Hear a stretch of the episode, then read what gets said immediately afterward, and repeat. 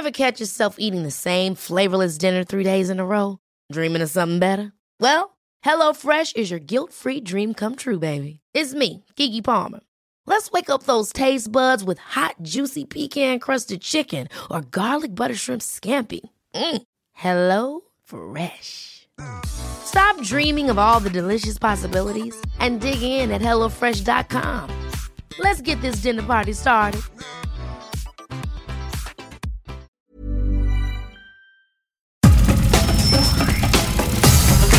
Nada más por convivir. Política, cultura y ocio. Con Juan Ignacio Zavala y Julio Patán. Aquí iniciamos.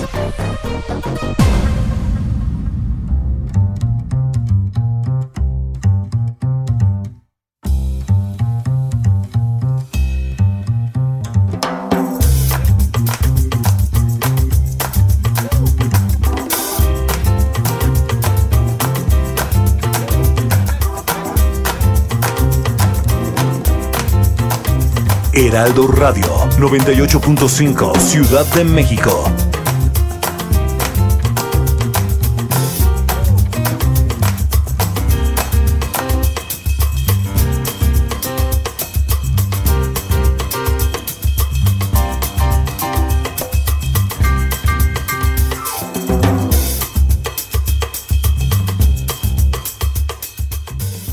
¿Qué tal? ¿Cómo están? Esto es nada más por convivir en el sábado número N1000 de pandemia. Eh, los saludamos con el eh, gusto de siempre y agradeciendo que nos permitan llegar a sus hogares. ¿Verdad, Julio Patán? Exactamente. Sí, qué bueno que te pongas así como vintage, caray. Digo, estamos en un México vintage después de todo, ¿no? Se usan términos como fifi, fuchicaca, se militariza el país, entramos en broncas con los gringos, desarrollamos la industria petrolera, es un decir. Sí, tenemos, estamos haciendo una refinería. Refinerías, trenes que de milagro no se mueven con carbón, cabrón, ¿no? Tenemos partidos políticos satélite. Satélite.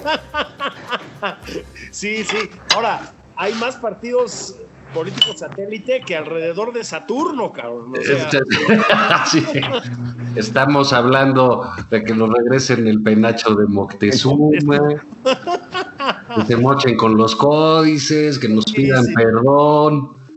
Sí, todo muy moderno. Estamos muy, pues, modernos, muy modernos, muy modernos. Oye, pero bueno, sí, qué, semana, pero bueno, tenemos que hablar de pues de lo sucedido eh, en, Estados Unidos, porque digamos, este gobierno que ha, militarizado hasta los presos. Sí, como decía alguien en Twitter, eh, de, a ver si no ponen a los soldados a hacer queso y yogurt, ¿no? Sí. Este, no me acuerdo quién tuiteó eso. Sí, y en esas, Juan, que a petición expresa de la DEA, que según recuerdo es la agencia norteamericana que se encarga del problema del narcotráfico, ¿verdad? Este, detienen al antiguo secretario de la defensa, el general de cuatro estrellas, antiguo director del heroico colegio militar, Salvador Cienfuegos. Juan, eso nunca se había visto. Sí, sí, no, estamos en una cosa verdaderamente pues ahora sí que va, ahí va la palabra del lugar común, pero pues sí, es inédita, ¿no? O sea, no, no, no habíamos vivido eso. Y, bueno, ¿qué te parece si vamos a conversar con quién, Julio? Bueno, con un representante de, ya que estamos con esto, de las fuerzas vivas. Sí. con un invitado que no, no tiene ni John Ackerman, un invitado de lujo. Fifi de Fifis. ¿Cómo estás? Julio, Juan, un gusto, como, como, siempre, estar aquí con ustedes. Pues qué divertida semanita. Pero como decía Juan, pues es todo vintage. Ahorita los jefes de los partidos políticos son Felipe Calderón, Elbester Gordillo, Pedro Aces, Andrés Manuel y Muñoz Ledo. y Muñoz Ledo. Parece que estamos viviendo, ¿qué, ¿qué es esto? ¿1992 o 85? Porque Muñoz Ledo ya estaba ahí en 85 y en 75 también, pero No, Todo es vintage. Todo todo es- es Sí, constitución- a la- a constitución espera. del 17. Sí, a la espera de que el presidente Luis Echeverría este, se encargue, no sé, de la Comisión Federal de Electricidad o alguna cosa por el estilo, ¿no? Sí. No, no olvidemos que está vivo y es el único presidente que no va a ser sometido a un... No, él está a salvo, él está a salvo, él está bien. De, de la Comisión de los Pueblos del Tercer Mundo, ¿no? Sí, sí. De los pueblos hermanos del tercer mundo. Selassie en Palacio Nacional. Oye, Jorge, pero en serio, todo esto es vintage, salvo el hecho de que los norteamericanos hayan detenido por petición de la DEA, quiero repetirlo, al general Cienfuegos, un exsecretario de defensa. Es brutal, mi querido Mm. Jorge.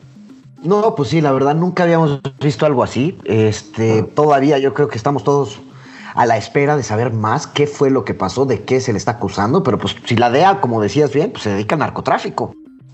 Si Exactamente. viene esto de los, si viene de los eh, testimonios de García Luna, si viene del Chapo, si esto tiene que ver con la última elección de Trump, con, con el último esfuerzo de Trump para que pedirle algo al presidente, su amiguito, es, pero en todo eso es un verdadero desastre lo que estamos viendo. Sí, pero y no se nos olvide que hay otro oh, preso importante, ¿eh? que es el, de- el exgobernador de Nayarit. Así es. Bueno, está el procurador, ¿no? Está allá. Edgar Beitia. Sí. Edgar Beatty. Entonces, este, bueno, pues hay por donde, pero digamos, Jorge, para un presidente que ha hecho del ejército, eh, porque él decía que, que la, que la paz descansaba en las Fuerzas Armadas, no, lo que el gobierno descansa en el ejército, que es distinto al gobierno de López Obrador. No, y como vimos esta semana, o sea, a todo mundo le quitan su fideicomiso, menos al ejército, ¿no? Es correcto.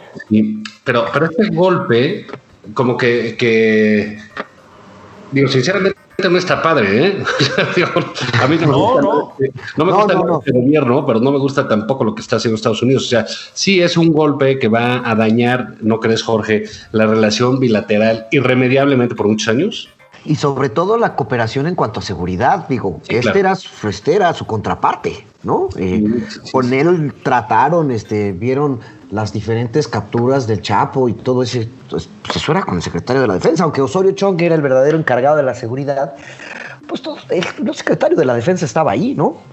Y qué y ahora qué efecto va a tener esto sobre los militares en- que están ahorita, porque todos trabajaron con él, fue el jefe de todos ellos, ¿no? Claro, claro, claro. Y, y- ¿Y, la- y y- qué moral tiene y qué efecto tiene sobre la moral de la tropa, Esther? Exactamente. No, porque digamos, ¿qué aliciente va a tener eh, algún general para cooperar con, Estados Unidos? A menos de que ya de, de entrada este, cancelen todas sus expectativas de ir a Disney algún día con sus nietos, como parece ser que iba este general. ¿Pero no se enteró que estaba cerrado? No, no sé, no, pues eso no, no te estaba diciendo que iba a Disney, ¿no? Pero, ah, pero digamos, sí, como que de- de, eh, para los militares que siempre han sido recelosos de su soberanía, pues, ¿no? En Sí, respecto a las relaciones con Estados Unidos, pues este, este deja de ser un aliciente y yo creo que la cooperación entre el ejército y Estados Unidos sí se va a estancar muchos años, ¿eh? No, pues sí, ¿cómo van a volver a confiar en los americanos después de esto? Sí. Sí, digamos, ya Es tenemos que- el caso. Es que miren, yo creo que si hacemos una especie de recapitulación rápida de las primeras implicaciones que esto parece tener, a ver, hay un raspón más al de por sí ya desacreditadérrimo sexenio de Peña Nieto, ¿no? Además, justificadamente desacreditado, es decir, una... ¿Pero qué estaban haciendo esta gente? Es que ya es una cosa, Julio. Increíble, ¿no? Es increíble. La cantidad de gobernadores detenidos, el caso de la Casa Blanca, ahora lo del general Cienfuegos, o sea, es un tiradero brutal, Emilio Lozoya, ¿no? Pues sí, es decir, lo hemos dicho mucho en este espacio, lo ha dicho mucha gente, pues un, una, unas escalas de corrupción, pues que yo creo que también fueron inéditas en el México del PRI, ¿eh? que no es poco decir. Tiene una segunda implicación, como ya me parece que apuntó Juan, para el presidente López Obrador, en la comparecencia matinal, en su mañanera del viernes, verdaderamente le temblaba la voz, estaba como muy titubeante desde mi punto de vista. Y es que esto es un golpazo, es un golpazo, por un lado, porque va a afectar mucho la relación bilateral. Hasta él, con su tendencia al enclaustramiento, creo que se da cuenta de las implicaciones de eso. Y sobre todo porque mancha al ejército, es decir, el ejército eh, es transeccional. O sea, Cienfuegos no es el general cuatro estrellas de Peña. ¿no? Sí, no, es García Luna, digamos. No es García Sí, no, no es, no es. García Luna es un policía, los policías cambian cada seis años o cada tres, etcétera. Este es un, el representante más alto de, de- de- de- de la institución, ¿no? Exactamente. Y Y todos los que están hoy hicieron carrera con él. Sí, claro. exactamente. Y, el, y el ejército, a ver, yo creo que dos cosas que podemos tener claras sobre esto. Una es que tenemos muy pocas ca- cosas claras sobre el ejército. Los ejércitos en todo el mundo tienden a ser eh, universos cerrados, ¿no? En alguna medida. Este, tienen unas solidaridades internas, unos códigos, unos mundos, incluso geográficamente unos es, insisto, en casi todo el mundo, pues muy, a- muy al margen de la sociedad, ¿no? De la ciudadanía de a pie, digamos. En México tal vez un poco más desde siempre. Entonces, Cienfuegos es parte de ese mundo. Esto va a causar un sacudidón dentro de la institución militar que me parece que no hemos empezado ni a calcular, ¿no? Este, y luego, pues eso, lo que se viene en términos, ya lo dijiste muy bien, Jorge, de los pactos, digamos, en torno a la seguridad. A ver, sí es cierto, entre muchas otras cosas, más allá del narcotráfico, por ejemplo, del crimen organizado, es cierto que México, desde siempre, bueno, desde hace muchos años, ha ayudado a frenar la posible filtración de terroristas islámicos por la frontera norte. Es decir, sí hacemos una chamba. Es una de las muchas implicaciones que tiene esto. Creo que nos vamos a asustar de lo que viene. No sé si están de acuerdo. No, como dices, Julio, es totalmente inédito. Habíamos tenido un caso parecido, pero era un general, eh, Gutiérrez Rebollo, pero no era el secretario de la defensa, el jefe de todos, sí, o sea, el general con el que todos hicieron carrera, todos los que están hoy ahí, generales, coroneles, etcétera, etcétera, pues hicieron carrera con él, estaban con él, y sobre todo, ¿cómo van a volver a confiar en los americanos con quien sí existe una cooperación, y sobre todo entre los militares eh, y las agencias de seguridad de Estados Unidos? En la que, pues, órale, pues de repente, ¿cómo que era narco el, secretario de la defensa? Pues yo creo que sí estamos, como, aunque estamos en un mundo vintage, como decía Juan al, al principio, eh, esto sí va a cambiar profundamente las relaciones y la cooperación con los Estados Unidos. ¿Y qué tipo de consecuencias tiene esto? Pues ahorita pues vamos a empezar a ver a dónde vamos, ¿no?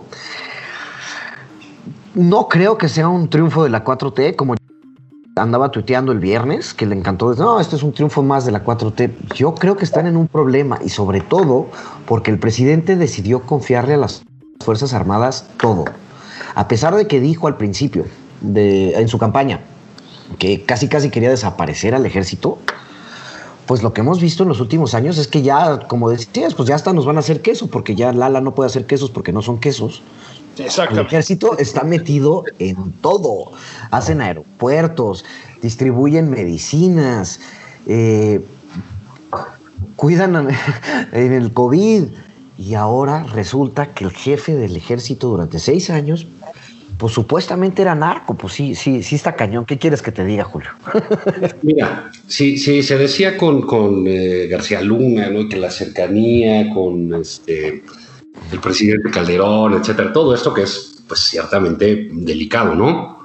Este, lo que saben del país, lo que conocen del país, lo que conocen de mucha gente. Imagínate el, el jefe del ejército mexicano, eh, pues que se reunía casi diario con el presidente de la República, que incluso se reunió seguramente en varias ocasiones con este nuevo presidente de la República, con López Obrador, que uh, tenían acceso a todo en el país resulta que está vinculado con el narco en serio.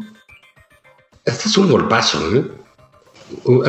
Y no, no, digamos, no quisiera. O sea, creo que esto excede a López Obrador, digamos. Sí, sí, sí. Sí, no, no es pues, ah, 4T y qué mal. Y no, no, no, no estábamos allá, ¿no? Este es un, un problema de realmente en donde estábamos. Pensar, como decía Jorge ahorita, que lo de Ackerman y Etolio, pensar que esto es un éxito para la 4T, pues solamente estos desquiciados lo pueden pensar, ¿no? Este es un golpe para México muy rudo.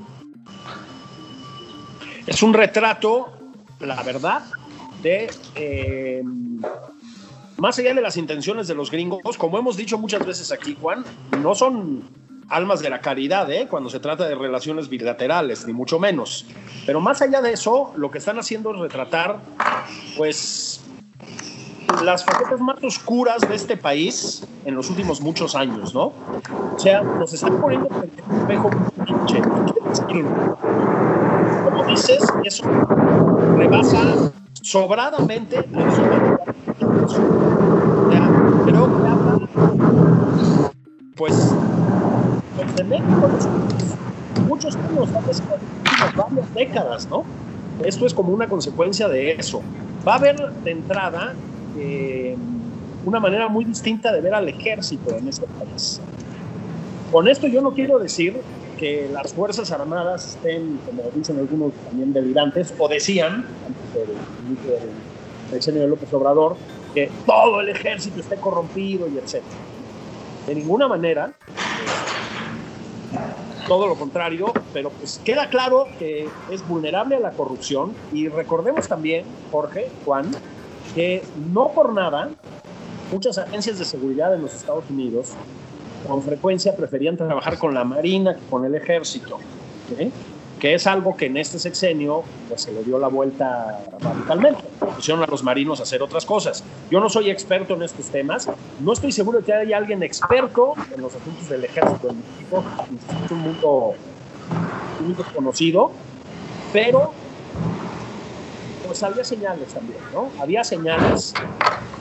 Dicho lo cual, nada nos preparaba para el mandarriazo de esta semana. Que el señor Salvador Cienfuegos, el general Cienfuegos, pusiera pie en el aeropuerto de Los Ángeles y lo detuvieran. No había manera de verlo venir. A propósito, tampoco lo vio venir el presidente López Obrador, ¿eh? Sí, sí, fíjate que, que eh, digamos, igual que lo de Genaro, ¿no? O sea, hay cosas que no se festejan, ¿no? Ya, digamos, hoy, por cierto, las rivalidades políticas, todo este asunto, en, los cuales, pues bueno, oye, Genaro es un corrupto, etcétera, pero si el, gobierno de México de cualquier símbolo recibe un golpe durísimo al ejército, pues no es de, no es de celebrarse, caray, porque de ser cierto, las acusaciones en contra de, del general, pues estamos en un problemón. ¿No, ¿No lo crees, Jorge? Pues mira, Juan, eh, yo no lo quiero poner en esas palabras, pero es que me viene a la mente la palabra de narcoestado. O sea, si el secretario de la defensa está implicado en el narcotráfico, pues ya todo el gobierno está implicado en el narcotráfico, ¿no? O sea, el Estado mexicano en su, digamos, y como bien decía Julio al principio, de las pocas burocracias reales que existen en México, digamos, está el servicio exterior, pero pues eso no, no importa demasiado, es chiquito. La verdadera burocracia del ejército que como es transeccional, son los mismos, hay carreras que se hacen ahí, hay códigos, hay tiempos, este, todos crecen, digamos, suben en su carrera profesional al mismo tiempo, este, van siendo coroneles, etcétera. Todos trabajaron con este, con el general Cienfuegos. Todos los que están hoy lo conocen, este, fueron, fue su jefe. ¿no? Fue su jefe. Fue su jefe, pues no es de como llegaron nuevos militares en la 4T, ¿no? Esto no tiene nada que ver ya con la 4T en el ejército. Sí hay un, digamos, eh, una burocracia en el buen sentido de la palabra, en el que fueron ascendiendo poco a poco y todos estuvieron ahí durante todos los sexenios anteriores. Y si resulta que el general Cienfuegos, digo, no hay eso que en México no nos gusta y no hacemos eso, este, en Estados Unidos, pues sí, sí lo acusaron, pero no sabemos a en este momento de qué y en Estados Unidos, pues sí es inocente hasta de ser declarado culpable, ¿no? Hay que esperar a ver qué pasa, si esto es parte de las declaraciones de, algunos de los testigos protegidos, etcétera, etcétera. Pero sí viene a la mente, y es muy difícil borrárselo, la idea de un narcoestado, ¿no? Donde el Estado estaba al servicio del crimen organizado, porque es, estamos hablando de la máxima autoridad castrense, de la máxima autoridad en temas de seguridad. Este, y eso pues solo nos, espero yo que, digamos, esto se resuelva, pero pues no, la verdad, probablemente el fiscal que pidió la detención, pues sí tiene un caso bien armado, pero nos pinta de cuerpo entero a un régimen que fue total y absolutamente corrupto, que cada día sabemos más cosas y es más terrible. Eh, digamos, sí, sí, yo creo que estamos en, terrenos inéditos. Eh, habrá que esperar y saber qué pasó, de qué lo están acusando, qué evidencias tienen.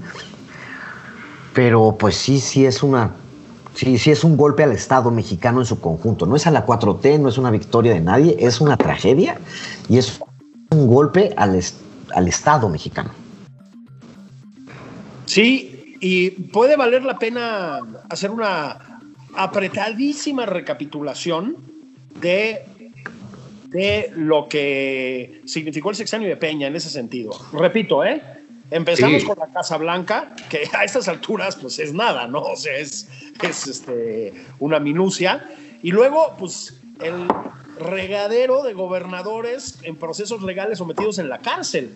El caso, o sea, César Duarte, este, que fue, bueno, pues qué les digo yo, Javidú, y hablaba Juan con mucha razón de Sandoval, en Nayarit, y sobre todo de su atroz procurador, Edgar Beitia. O sea, los motivos del proceso legal contra Edgar Beitia son de helarle la sangre a cualquiera. Es decir, hay unas acusaciones monstruosas contra Edgar Beitia. Entonces, pues sí, el digamos, el, temita, ¿verdad? De el crimen organizado infiltrando al Estado mexicano, al gobierno mexicano, en el sexenio, particularmente en el sexenio pasado, pues aquí está como estallando de una manera dramática. Ahora, la primera reacción del presidente fue exculpar a Peña Nieto cuando detuvieron a Salvador Cienfuegos. ¿En qué está pensando el presidente de la República? Pues yo creo, yo creo, Julio, Jorge, que está asustado y con justa razón. Sí, sí, sí. Sí, sí. Eh, digamos, ¿no? Eso, de veras, yo cuando vi la noticia, eh, digo, nunca conocí al general. No, no, no ni yo. Ni lo saludé, ni nada. Pero, pero sí tuve una sensación de qué, qué, qué, está pasando, ¿no? Ah, ¿Qué, qué, golpe es este?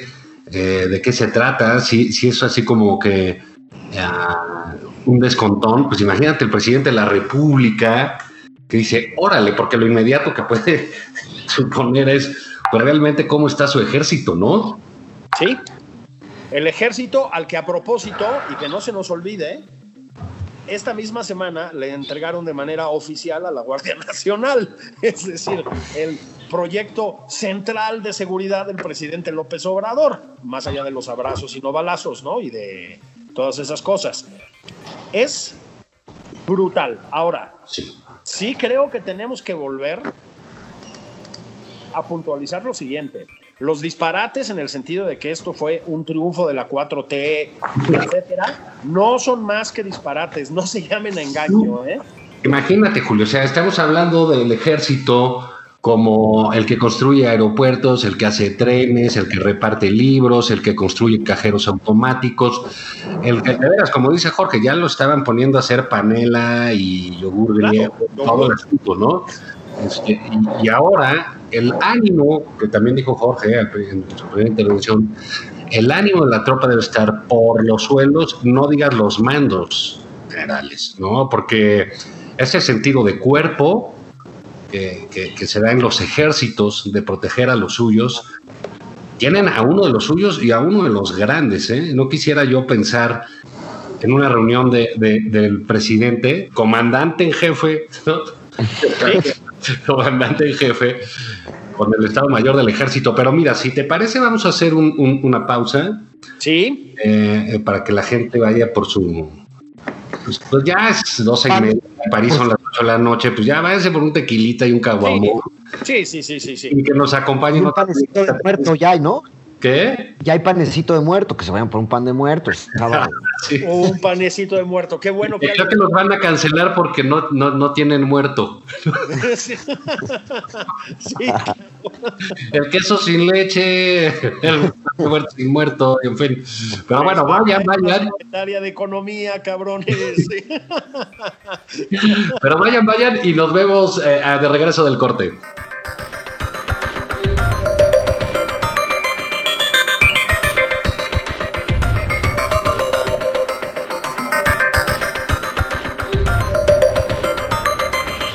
Heraldo Radio, 1700 AM Tijuana.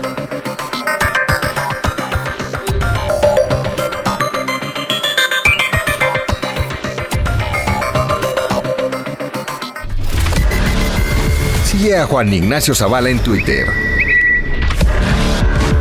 Arroba Juan y Zavala.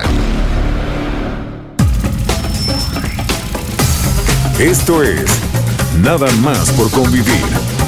Una plática fuera de estereotipos. Con Juan Ignacio Zavala y Julio Patán.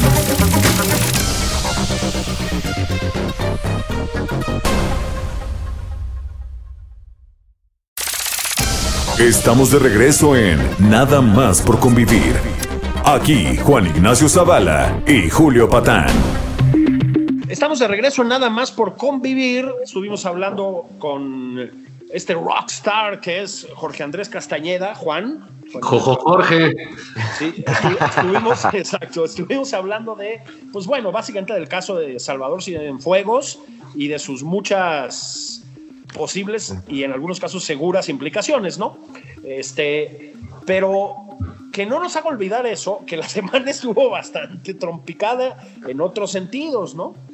Eh, ahí van unas cuantas cositas más, así rápido, ¿eh? No más que me acuerdo. Los fideicomisos, ¿no? Se, se confirmó lo que ya, por supuesto, estaba confirmado de otra manera, que los, los fideicomisos, salvo los del ejército, ya se la pelaron. El escándalo con López Gatel ante los legisladores le pusieron una repasada de marca mayor, desde mi punto de vista, no merecida, sino lo que le sigue, pero bueno. El escándalo con los medicamentos oncológicos que desaparecieron Onda Pipa de Irma Sandoval, ¿no? En fin, vaya semana, Juan. Sí, sí, yo, mira, siempre hemos dicho que eh, en eso el gobierno de López Obrador no nos queda a deber, ¿no? Siempre tiene alguna ocurrencia, algún dislate, alguna barbaridad sobre la que podemos hablar y bordar durante horas, ¿no? Pero sí, creo que eh, la carga en esta semana estuvo muy dura y no tienes por dónde escoger, porque, digamos, estuvo la cola de lo de los fideicomisos y luego, este, eh, tenemos eh, lo de los partidos políticos, ¿no? Tenemos lo de México Libre para atrás y el PES para adelante y el de eh, Pedro Aces para adelante, etcétera. Luego, eh, pues la cereza del pastel fue, fue lo del general Cienfuegos, pero lo de López Gatel yo creo que fue eh, muy relevante por varias cosas. Uno, vimos un atisbo de oposición que a mucha gente puede no gustarnos, cierta estridencia de Lili Telles, pero yo creo que sí dio un ejemplo de la oposición que debe haber, con fuerza, con ganas, este, con, con valentía, que hizo algo que la oposición no ha hecho en año y medio. Sí. Entonces, hay que reconocerlo. Y López Gatel huyendo a tal grado que suspendieron la, la comparecencia, ¿no? ¿Qué, ¿Cómo ves, Jorge? Tampoco tenía como mucho, mucho en qué, mucho de dónde defenderse, ¿no? Mucho de dónde agarrarse. Es un desastre la gestión de López Gatel, o sea, me parece que es inapelable. ¿Cómo la ves, señor Castañeda? Pues mira, yo creo que ya nadie que con un mínimo de cordura y que no cobre en el gobierno puede defender ese lo que está lo que ha hecho López Gatel, o sea, abandonó por completo cualquier tipo de criterio científico y se volvió un político más. Esta semana lo vimos en sus tweets atacando a la oposición y que este nuevo modelo lo que yo no sé, y tiene que ver, digamos, y ahí entra también el general Cienfuegos, ¿cuánto más le va a durar a este gobierno echarle la culpa del desastre a los anteriores? Eh, a ver, Gatel, su ya su última defensa, y es lo que ha estado diciendo, es que me dejaron un desastre. Pero a ver, Gatel trabajó en todas las administraciones anteriores con todos los secretarios de salud anteriores. Cuando dice que no había sistema de estadísticas, pues él era el responsable de las estadísticas con los sexenios anteriores. No es que Gatel apareció de la noche a la mañana, trabajó también en todos los sexenios anteriores. Pero a ver, vemos las cifras de muertos eh, de México en COVID y la métrica que queramos ver, si es exceso de mortalidad, si es todos los trabajadores de la salud que han perdido la vida o eh, se han contagiado, si es eh, el número de pruebas y siguen y estamos, siguen y siguen y todos los días nos enteramos a las 7, 7 y cuarto de una cifra trágica, porque incluso los días que nos la, porque la barajan, obviamente, la barajan bajo a 150, 180, sigue siendo muchísimo, sigue siendo una tragedia que se mueran 180 personas Eh, y López Gatel, que ahora está ocupado con los quesos y que si eh, los, los gansitos son los responsables de que se muera la gente de COVID. Los gordos. Los gordos, Jorge, no se te olvide. La de los gordos. O sea, todavía este señor, el doctor, tiene el descaro de echarle la culpa a los enfermos y de victimizar a la gente como si fuera su responsabilidad. Y no, no ha bajado el COVID. Nomás que pues ya todos estamos cansados y la gente está viviendo sus vidas como un, eh, digamos, normal. Tú sales a la calle, yo casi no salgo, pero el otro día que salí está lleno todo, ya la gente está viviendo sus vidas y no hay ningún plan. ¿no? Eh, y digamos, se encuadra y parece hasta cómico cómo pues los cuatro países con o más con presidentes populistas eh, con regímenes que se que giran en torno a sus personas, Trump, Bolsonaro, Andrés Manuel López Obrador, hasta el mismo Boris Johnson, pues somos donde nos peor nos ha ido. Y los presidentes que dicen, no, no pasa nada, ustedes salgan, abrácense. Ya vamos casi en 90 mil muertos. O sea, si lo que la guerra de Calderón fue una tragedia, pues ya estamos alcanzándolo en la muerte de COVID. Y digo, y eso que no han parado los homicidios en el país. Al contrario. Y pues como bien decía Juan, yo creo que sí hicieron una gran labor. No solo Lili Telles, todas las legisladoras, las senadoras, este, Xochil Gálvez. Sí. Eh, donde, a ver, en cualquier país decente este señor ya hubiera renunciado. Y estaría siendo investigado por... Eh, o por pronunciado por, eh, ¿cómo se dice? Daños a la nación o no, no, es, una cosa. Negligencia, es inaudito. Estamos. Y el otro día veía en la hora de opinar a Denise Dresser mencionar. Es eso. Leer, y leer eh, las declaraciones de Gatel eh, en marzo y que decía, no, no va a pasar nada, nosotros tenemos nuestra forma de verlo. Y regresamos a esta como idea de que México es único y México es diferente, ¿no? Y, nosotros, las cosas van a salir diferente en México. O nos estamos, se están muriendo más mexicanos porque México es diferente. No, no es diferente. Era clarísimo que esto iba a pasar desde marzo, desde abril. Y el señor que nos dijo que iban a haber 6 mil muertos, pues ya vamos en 90 mil y vamos a cerrar el año seguramente con más de 100 mil. Estamos a la mitad de una tragedia humanitaria y el señor va y sonríe con el, presidente. La verdad es que yo ya no sé con qué cara dura. Ah, y luego anda romanceando ahí en la Condesa, ahí por tu casa, patán, en tus rumbos. Eh, romanceando, dándole, dándose de besucones con la novia, pues qué bueno, digo, cada quien. Sí, echándole la rimón, está bien, ¿no? Híjole. Voy a decir una cosa sobre eso. O sea, a mí me parece muy bien que quien quiera se dé a rimones en donde sea. Si tú eres el zar de la pandemia en México y tienes casi 90 mil personas muertas, tienes que tener cierto cuidado con cómo apareces en la vía pública, ¿no? Que no sales no, no hijo, ¿no? O sea, es que... No, me refiero al al fajoteo en sí, sino a la actitud festiva y celebratoria, ¿me explicó? El otro día en la mañanera estaba sonriendo, muriéndose de la risa, contento, feliz, feliz, feliz era, ¿no? Pero estoy de acuerdo con ustedes, em, reactivó un poquito a una oposición que estaba fatal. Me voy a poner, o sea, va a sonar políticamente correcto lo que voy a decir, pero de la misma manera, ¿sí? Que frente a los desastres de los gobiernos populistas en el mundo ante la pandemia, ¿no? Ha habido ocho casos de mujeres con liderazgo en países que han manejado en cambio espléndidamente el tema de la pandemia, empezando por Angela Merkel, ¿no? No, todos los respetos a Doña Angui. Oh, bueno, por favor, ¿no? Este, ahí le encargamos un pasaporte alemán, Doña Angela, no se agacha, ¿no? Este, sí, porque a Estados Unidos no creo que nadie quiera ir ya, ¿eh? No, sí, no. Bueno, asimismo, aquí en México, ante la, pues la verdad, la nulidad de Marco Cortés, la desaparición virtual del PRI, del PRD, ¿no? Este, y la, y pues el hecho de que Movimiento Ciudadano no acaba de, despegar tampoco del todo, ante eso, lo que ha brotado es una oposición, ya lo dijeron ustedes, eh, representada por mujeres. Lili Telles lo hizo muy bien.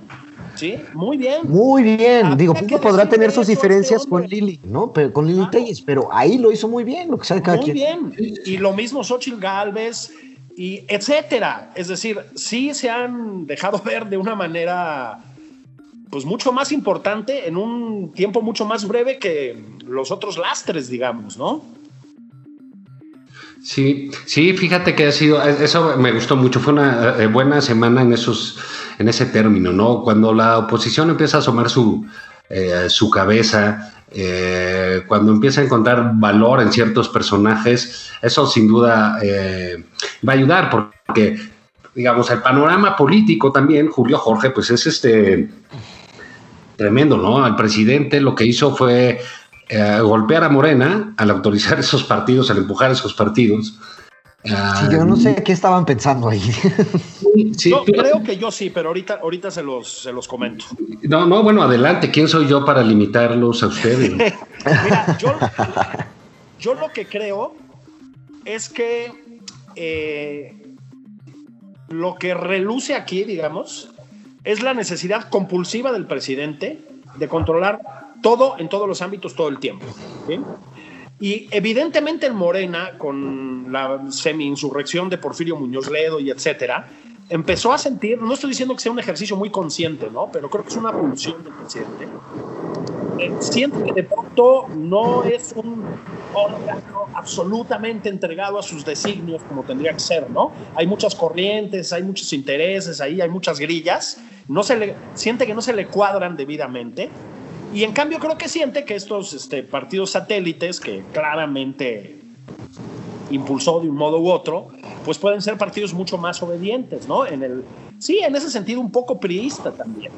Entonces, este, yo creo que hay una cosa muy destructiva en esas inercias del presidente y creo que esas inercias destructivas, pues eventualmente se extienden también al movimiento que lo puso en la presidencia, ¿no?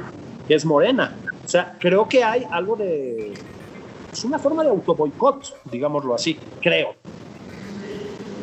¿Tú, Jorge, cómo la ves? A ver, yo creo que el presidente se está echando una lacrán al pecho con el tema de Porfirio Muñoz Ledo. Eh, a ver, no hay que olvidarnos quién es Porfirio Muñoz Ledo. Lleva siendo, digamos, el afán terrible de la política mexicana. Pues, mira, Porfirio Muñoz Ledo fue secretario, si no me equivoco, a los 20 con Luis Echeverría.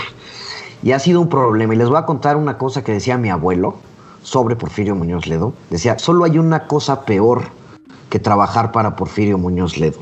Que Porfirio Muñoz Ledo trabaje para ti. sí se sabe. o, sea, cuando mi abuelo era secretario de Relaciones Exteriores, Porfirio Muñoz Ledo era embajador ante la ONU en Nueva York y sacó una pistola en la calle 72 y la avenida Park y le pegó a un señor. Esto es de dominio público, digo, no, está en, está en los periódicos. Claro, no había redes sociales en 1982, eh, pero sí pasó. Y entonces el presidente se está echando una lacrana al pecho. Yo creo que entre el desastre que es toda la administración, ni se fijó lo que estaba pasando. Y gane o pierda, Porfirio se echó una lacrana al pecho, porque si pierde, la va a armar de tos. Y si gana, yo creo que... y si gana, ¿qué va a hacer el presidente, no? Eh, entonces.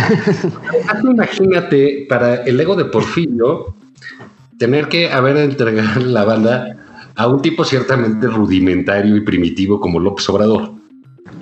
Sí, claro, y quien los aquí debería ser al revés. Él me debería estar poniendo la banda a mí, ¿no? Y, y yo debería ser el presidente. De ahí saltan sus cosas y bueno, este, ahorita pues ya libidinoso, pues ya está cañón, ¿no? Y ahora tú te imaginas al señor a sus, ¿qué tiene? 87 años, creo. 87. Organizando una elección. ¿Tú crees que el señor Porfirio entiende qué son las redes sociales? Este, ¿Tú crees que se ha metido al Twitter alguna vez? No, por supuesto que no. ¿Qué digo? No vas a ganar las elecciones por redes sociales. Todos sabemos que hay, hay mucho más.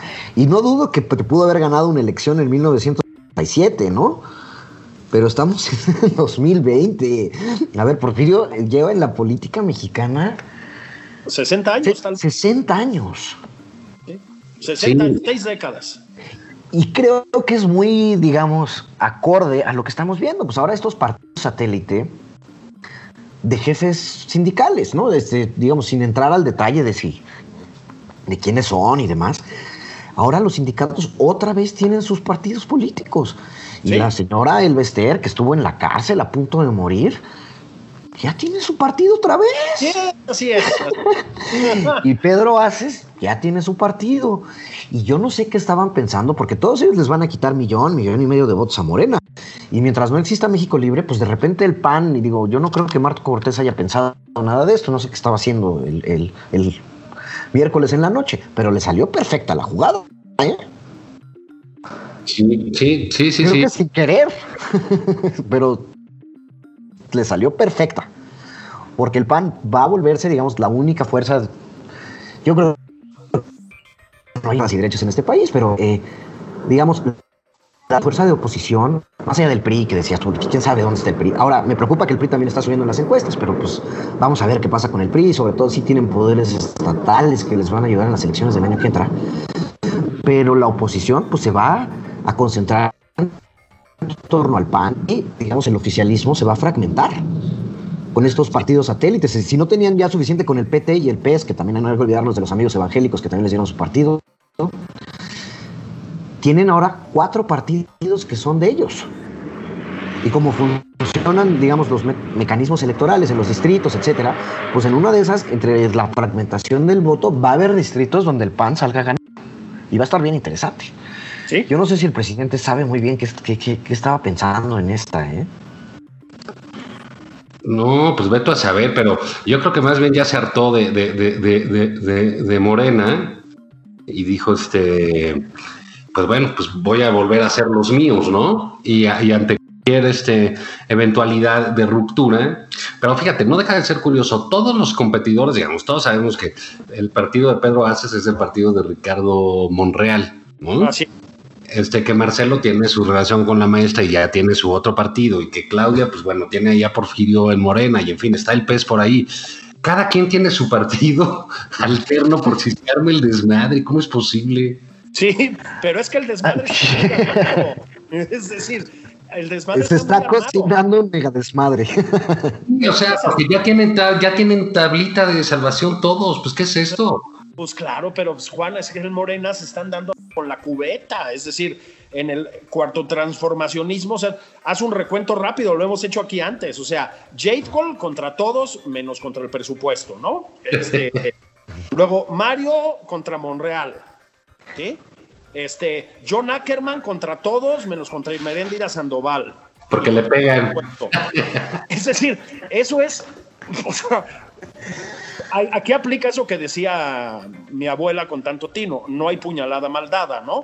Pero digamos, estamos citando mucho a los abuelos, estamos en problemas, ¿eh? Estamos se va a morir algo de mi abuelo a mí.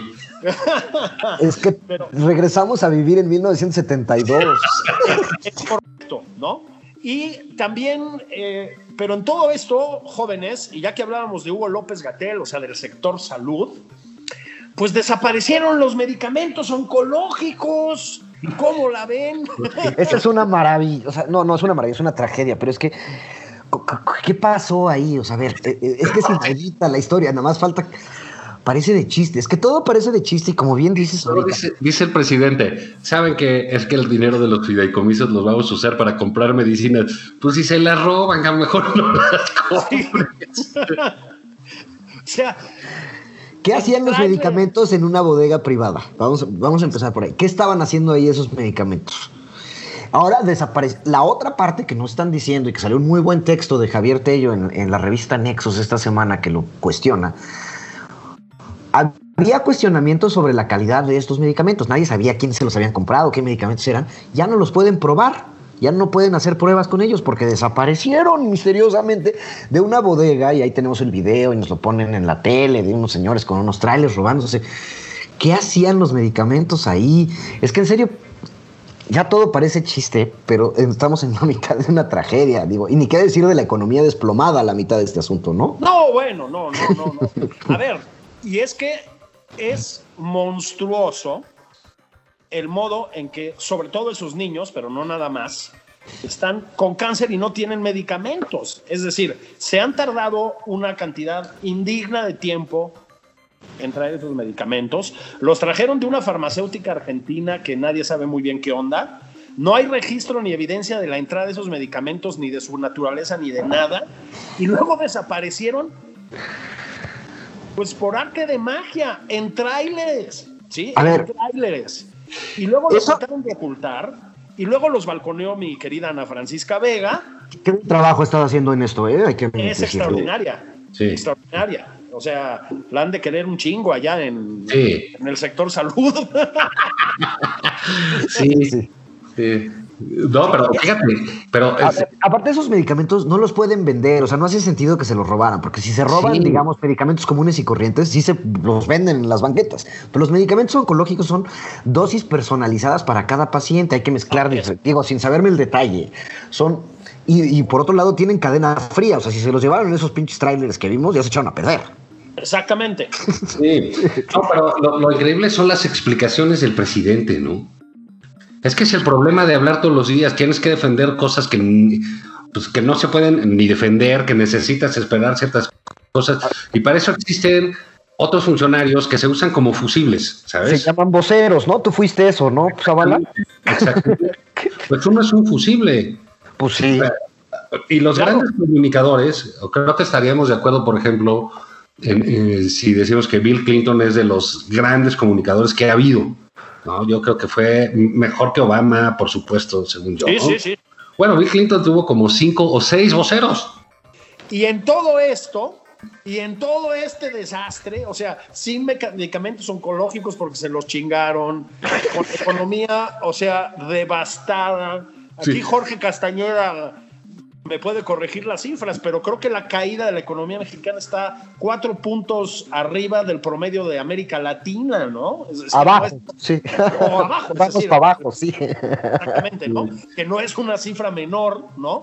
Este, con el exsecretario de Defensa detenido, con la Guardia Nacional entregada al ejército justo cuando el secretario de Defensa fue detenido por la DEA. En todo ese contexto, ¿qué hace el presidente de la República? Saca una lista de columnistas que hablan mal de él. Ah, sí. a propósito, Yo estoy Como muy que fueran, ¿sabes que qué? ¿Sabes qué? Como si fueran los sacadólares. Sí. ¿Te acuerdas de López Portillo? Hay una lista de sacadólares y la chingada. ¿no?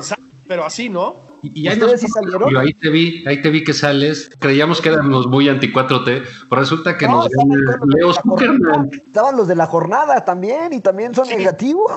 Sí, me pusieron a Enrique Galván Ochoa, que es, pues en fin, bochornoso, digamos, consecuencia, y me lo ponen en la lista. O Oye, sea, a mí lo que me alarma es que el presidente le hace caso a esos análisis, ¿sabes? sí, Porque no tiene, ah, sí, no tiene ponderación alguna. O sea, trae a Carlos Loreta abajo de Mari Carmen Cortés, por ejemplo. Sí. No es la misma influencia, estamos de acuerdo. no, bueno. No. Y luego se les, se les pasaron algunos. Les digo algunos nombres que se les pasaron. A ver. Jorge Castañeda Senior, Héctor Aguilar Camín, Macario Esquetino, es decir, no se enteraron de que ellos también escriben. O sea, es por todas partes, es un. Creo que López. Dóriga tampoco estaba, ¿no? López Dóriga, o sea, que además escribe diario, o sea, es. Es que es el análisis como de una semana, ¿no? Pero digamos, yo sí, de repente dices, es de risa loca, ¿no? Este, lo que sucede, y de- ves que el presidente se pone a exhibir listas de personas, pues nos puede dar risa, pero cuando el tipo cita a Mussolini y que nació porque su papá le puso y que y saca listas de gente y pone partidos políticos, ya no está padre el asunto, ¿eh? Ah, no. O sea, hay una cosa ahí soviética, entendamos que los Mussolini, Mussolini serán primos, ¿no? Pero no vamos a no vamos a ponerlos nerviosos con estos temas, ¿verdad? Ya bastante han tenido, solo porque se nos ha acabado el tiempo. Entonces, siéntanse libres. Espera, espera, se nos fue una cosa en la semana. ¿eh? Ya se está peleando con los austriacos porque no le quieren prestar el penacho. Es que cree que si se lo pone le va a dar superpoderes. Lo va a llevar allá a la mañanera, se lo va a poner y le va a dar en la madre. ¿Qué tal me veo? Que la chica. Ni digas, cabrón. Se No, lo pone no decir. Pigmenio y Ackerman tirándose así onda frente a Juani, ¿no? Quemando copala. y- Bueno, vamos a meternos un caguamón antes de que los prohíba López Gatel, ¿no? es sábado y yo creo que nos lo hemos ganado ampliamente. Jorge Andrés Castañeda, muchísimas gracias. No, gracias a ustedes, qué divertido como siempre estar aquí. Es un verdadero gusto. Eh, y pues sí, el caguamón, porque sí, no está fácil de aguantar esto, caray. No, no, no, Caguamón un submarino con Tonayán, ¿no? nos vemos, Julio, nos vemos mañana. Aquí nos oímos mañana nada más por convivir. Gracias. Esto fue Nada más por convivir. El espacio con política, cultura y ocio con Juan Ignacio Zavala y Julio Patán.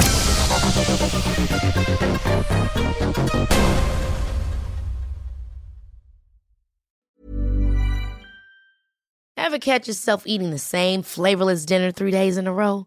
Dreaming of something better? Well, HelloFresh is your guilt-free dream come true, baby. It's me, Kiki Palmer. Let's wake up those taste buds with hot, juicy pecan crusted chicken or garlic butter shrimp scampi. Mm. Hello Fresh. Stop dreaming of all the delicious possibilities and dig in at HelloFresh.com. Let's get this dinner party started.